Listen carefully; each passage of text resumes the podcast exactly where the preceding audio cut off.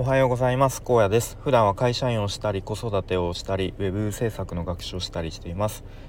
えー、このチャンネルでは現在進行形で挑戦していることについての話や日常での気づきや学びをアウトプットしています。えーと、今日はちょっと何を話そうかと思ってなんかあんまりこう気が進まないというかあんまりこう話したいことがない日だったのでと僕普段なんかあこれちょっとスタイフで話そうかなみたいなこととかをこうささっと iPhone のメモにいくつか、まあ、ネタみたいのを貯めてるんですけれどもなんかその時はあこれ話したいなと思ってもなんかこう次の日になるとなんかあんまり気が乗らないなみたいなこともあったりしてで今日はちょっとあんまり話したいことが見つからなかったんですけどまあその中で、まあ、最近えっ、ー、とまあ Web3 Web3.0 とか結構話題になってるかと思うんで、えー、まあ僕自身、まあ、ちょこちょこ、まあ、他の Voicy とかでもこう他の人の配信とかを聞いて、まあ、割とこうなんなんだろうアンテナを立ててはいるのでで結構 Web3 ってこうこれからの時代こうなんかすごいことになっていくぞみたいなこうまあ割といい意見メリットみたいのがいっぱい言われている反面いやでもちょっとどうなのっていう、まあ、デメリットじゃないですけれども、まあ、それに対する意見っていうのもあのここ最近聞いたので、まあ、その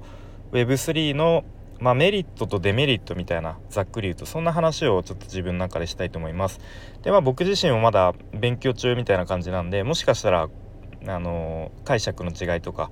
なんか説明の仕方とか間違ってる部分もあるかもしれないんですけれども、まあ、ちょっと多めに見てくださいということで話したいと思います。でまあそもそもまず Web3、まあ、Web3.0 って、えー、なんやねんっていうところで、まあ、Web3 があるってことは1と2があるってことですよね。でまず Web1?1.0 まあ何て呼ぶか分かんないですけど、まあ、1っていうのはインターネットが出た当初のサービスですよね。で多分 Windows95 ってとかなんですかね僕はまだその頃は小学生かな まだそんなねインターネットとかには全然触れてなかったと思うんですけど、まあ、その時は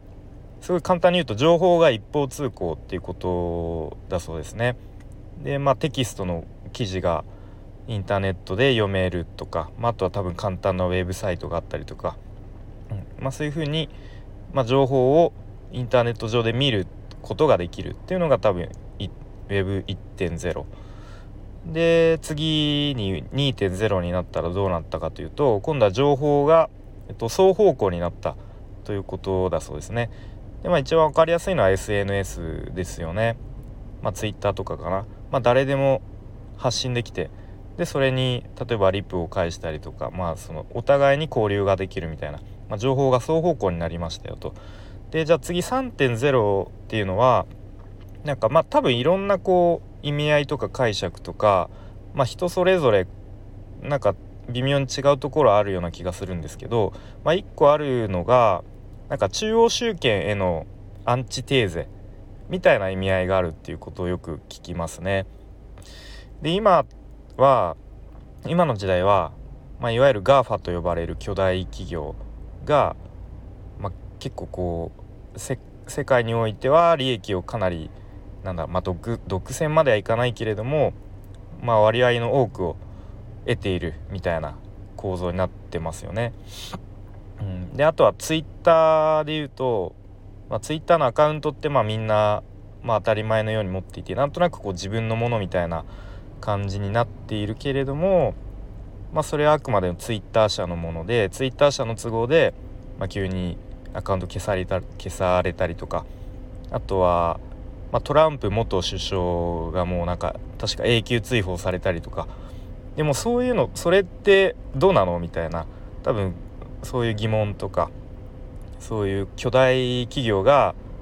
まあなんかこう牛耳ってる世界ってちょっとおかしいんじゃないのみたいな。多分そういう、まあ、アンチテーゼみたいなところからえっと多分 DAO っていう DAO ですねこれも最近よく聞くと思うんですけどそういうのが、まあ、生まれてきたみたいな話を聞いたことありますね。で DAO っていうのが日本語で言うと自立分散型組織ってすごいもう漢字のが並んだような、えーと、組織でで、まあ、すごい簡単に言うと、まあ、中央がいない組織で株式会社ではないか 株式会社に変わるような中央がいないまあなんかちょっとこう新しい組織形態みたいな感じですよね。うん、じゃあ DAO ってどういう構造なのっていうところで言うと,、えーと、DAO に参加するとその DAO、えーと、NFT を購入した人に、えー、トークンが配布されるっていう仕組みですね確か。で、まあ、ちょっと分かりやすく例えどんな例えがあるかなと思った時に例えばどっかの町の商店街の、まあ、サークルみたいのに参加しますと。でそのサークルの、まあ、参加権みたいな権利を買うと、まあ、その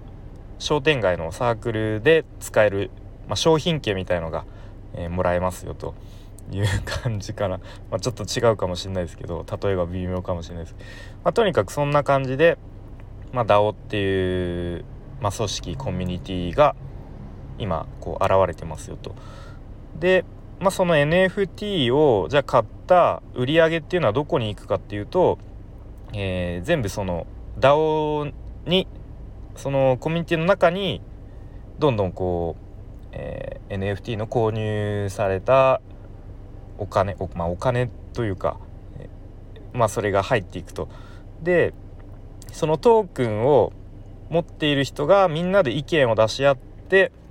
まあ、何をやるかとかこんなプロジェクトやりましょうみたいなそういうのをみんなで決めていくと。なので、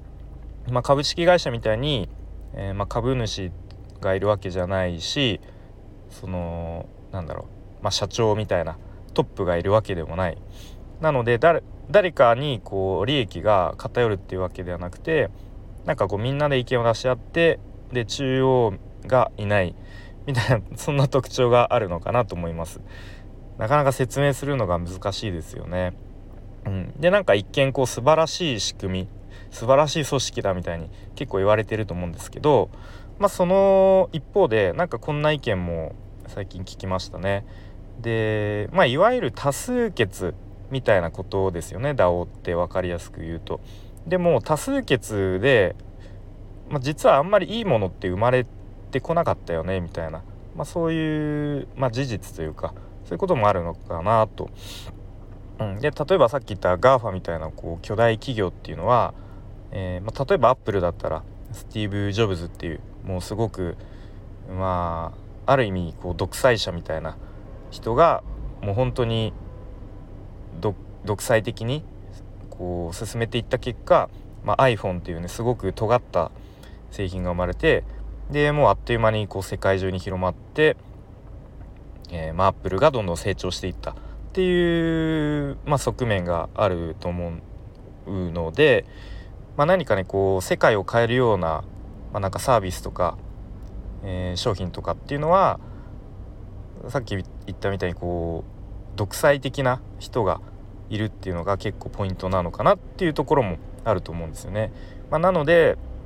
まあ、じゃあ DAO からこう時代を変えるようななんか革新的なものっていうのは実は生まれにくいんじゃないかなっていう、まあ、そういう意見もうんなるほどなというふうに思いましたね。まあ、あとはなんかもうこれからの時代もうどんどん株式会社なんてもう古いみたいなどんどん DAO に置き換わっていくみたいな、まあ、そういう意見もある一方いやいやでも株式会社っていうのもすごく素晴らしい仕組みだから、まあ、これからはまあどっちも共存して共存というかどっちもいいよねみたいな。こここれは DAO の方がいいよねとかいやこれは株式会社の方がいいよねみたいな。多分そういう風になっていくのかななっていくんだろうなっていう意見もあってうんなるほどなというふうに ちょっと僕自身ね、えー、まだ全然いやこうなっていくだろうみたいなはっきりとしたなんか未来像みたいのはないんですけれども、まあ、ちょっと引き続きねそういう今多分時代のものすごく大きい変化のなんか入り口にいるような気がするので引き続きちょっとそういう時代の変化にちょっとアンテナを張って注目していきたいと思います。ということで、えー、今日はですね Web3 のメリットとデメリットみたいな話をしてきました。えー、それでは今日も聞いてくれてありがとうございます。じゃあまたね